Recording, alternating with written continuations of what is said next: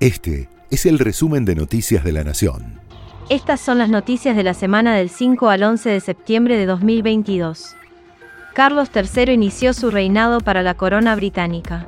Con un discurso tras su coronación, el heredero de la reina Isabel II dio por comenzado su reinado. Fue tras la muerte de su madre, quien falleció a los 96 años en Escocia. Carlos, hijo mayor de la soberana y el primero en la línea de sucesión al trono, se convirtió en el nuevo titular de la corona británica.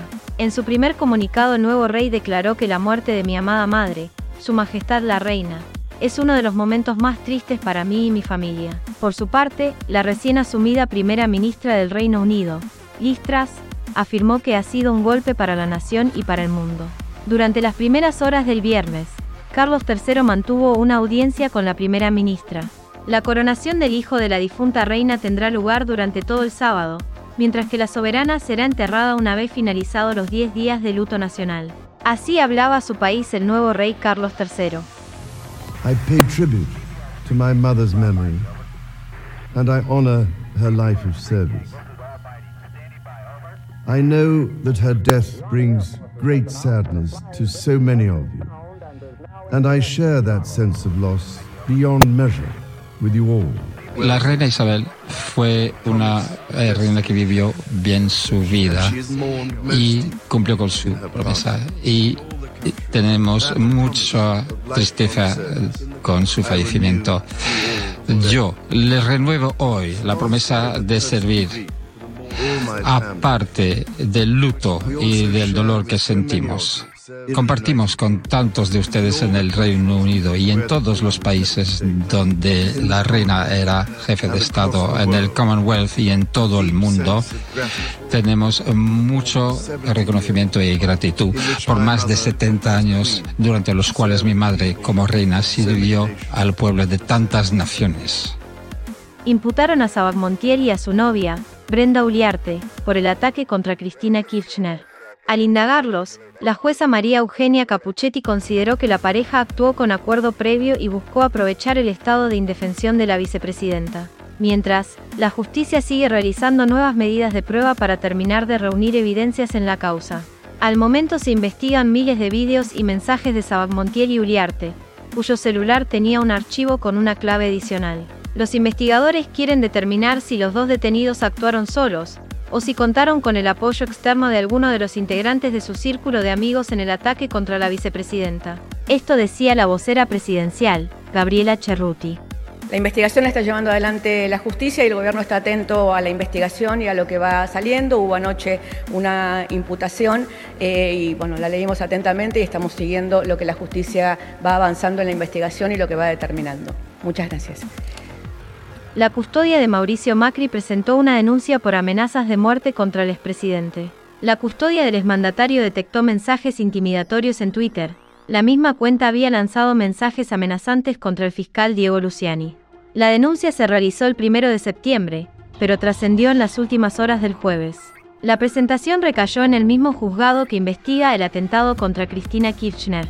Tras el ataque a la vicepresidenta, el gobierno comenzó a rever el sistema de custodia que alcanza al presidente, ministros y expresidentes, que se encuentra a cargo de la Policía Federal.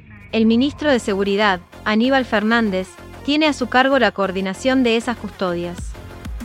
Buscan 100 mil millones de dólares en cuentas sin declarar de argentinos en Estados Unidos. En su gira por ese país, Sergio Massa busca que la Casa Blanca apruebe un convenio de intercambio automático de información financiera, para detectar fondos de argentinos sin declarar depositados en cuentas en Estados Unidos. Más allá lo planteó en la Casa Blanca, y llevará el tema a la reunión prevista con David Lipton, en el Departamento del Tesoro estadounidense.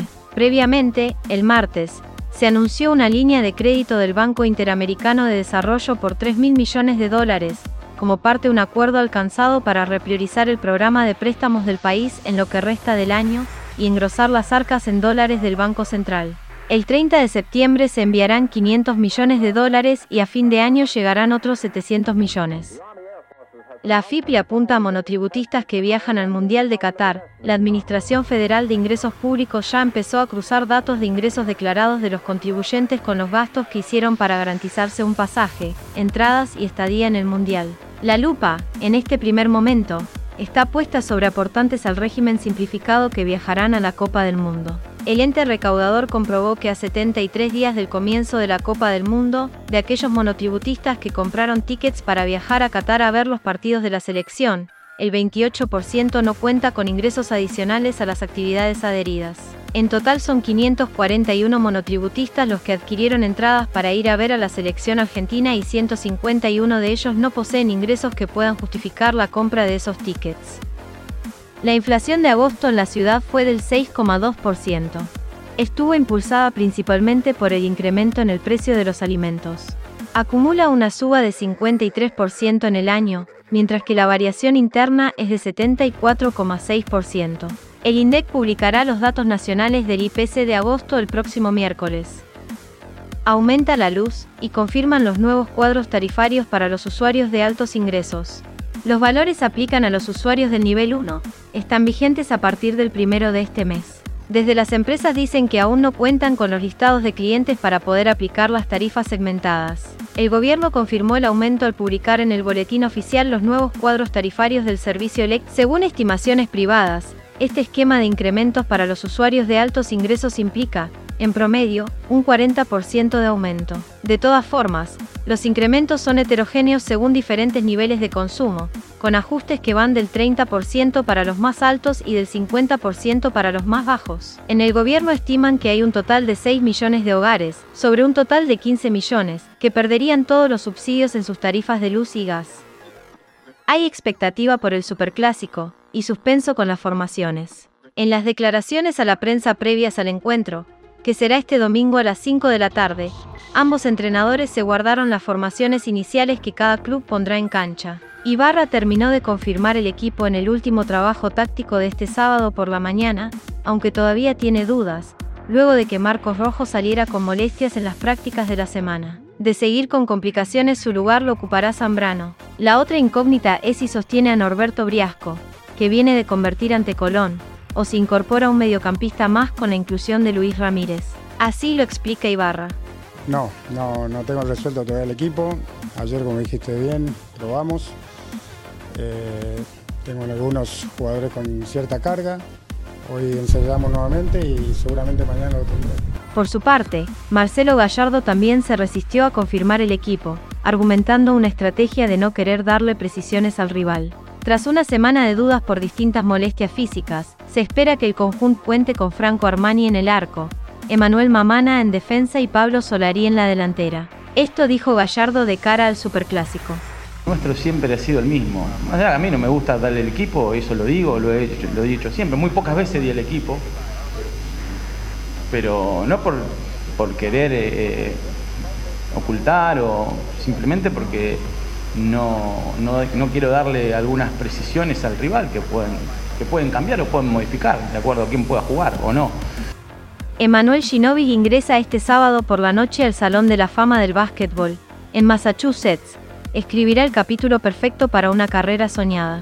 Comenzó a jugar en Bahía Blanca, luego fue a Europa, pasó 16 años en la NBA y obtuvo cuatro anillos de campeón, además de la medalla dorada en los Juegos Olímpicos y un subcampeonato mundial y será el primer jugador de nuestro país en ser elegido entre los más destacados de la liga más importante del básquetbol mundial.